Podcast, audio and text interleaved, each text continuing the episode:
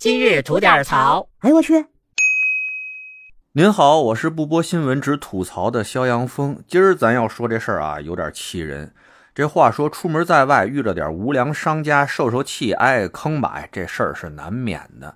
但在家门口还挨坑，不但挨坑，还得被欺负，还让人围着骂，而且被骂的这对象还是一个未成年人。您说这事儿气人不气人？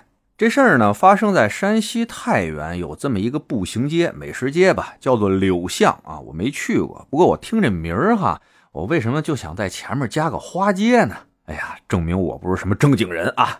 哎，就说在这条步行街上吧，有这么一个卖水果捞的店，有一十五岁的小姑娘呢，晚上来这儿逛街，想在这儿吃水果捞，就问他们多少钱，他们呢就说九块五半斤。哎，这儿有一小支点啊。以后咱出去啊，买什么东西一定得听清楚了。咱大概齐的就以为人一说这数就是一斤一市斤的价格呢，没想到你看看人家这个给报个半斤的价，那还有更狠的呢，还有报那一两的价呢，你知道吧？所以这个一定得听清楚了。这小姑娘呢，就挑了几块水果，他们切吧切吧，就给搁盒里了。这一腰四十七块钱。这小姑娘说：“有这么多吗？”人说：“有啊，两斤半，还高高的呢，对吧？”这小姑娘说：“要不你们再给我称称，我看看称。”哟，这就不成了。人说：“你们买不买啊？不买别走，怎么怎么着？”就开始怼这小姑娘。这小姑娘本地人，离家也不远，在这地方，对吧？赶紧给她爸打电话，说：“爸喂，您赶紧过来吧，这闺女我让人给围了啊！您过来，赶紧给解个套。”这当爹的听见闺女有事那不得赶紧过去吗？啊！在这儿啊，我还真得佩服一下这当爹的。这要是搁我说，我这闺女让人给欺负了哈，一帮人围着我闺女骂，我估计肯定没有这位大哥这么冷静。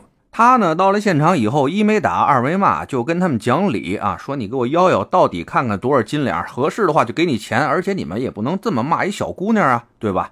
哎，人家说的没错吧？但这些卖东西的啊，那是给脸不要脸。那仨大老娘们就上来了啊，围着这爷儿俩就开始卷呢，骂的那个话那叫一个难听啊！我这儿就不给您学了啊，怕脏了您的耳朵。反正基本句句不离裤裆啊，什么这小姑娘是他爸的小三儿吧？说没钱就别把这小畜生放出来吧。哎呀，极尽侮辱之能事啊！这满嘴的大芦灰渣子，真不愧是柳巷出身啊！到后来啊，把警察同志都招来了，把两拨人叫到派出所里边啊，一通调节吧。哦，人家到所里还照样豪横呢啊，拒不道歉，就这么耗着，就这么跟这生熬，熬到夜里一点多钟。最后这事儿呢，哎，也就不了了之了。哎，在这儿啊，我就想说，警察同志啊。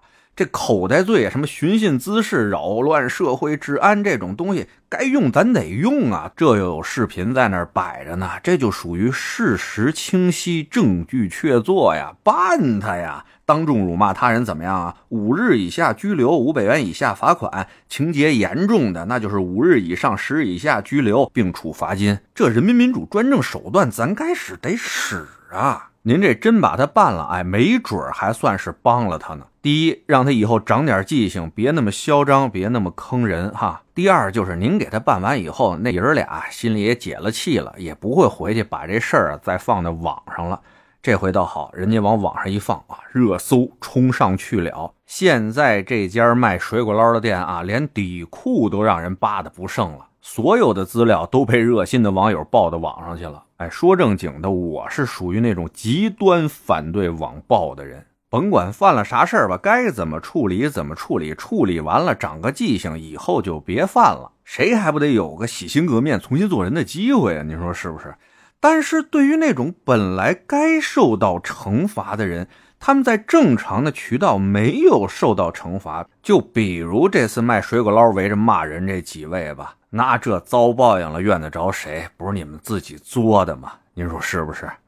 得嘞，我是每天陪您聊会儿天的肖阳峰。您要没聊够的话啊，咱那还长节目呢，叫左聊右侃，说的是一些奇闻异事啊，内容也是相当的得劲啊。您得空过去听听呗。我先谢谢您了，今儿就这，回见了您的。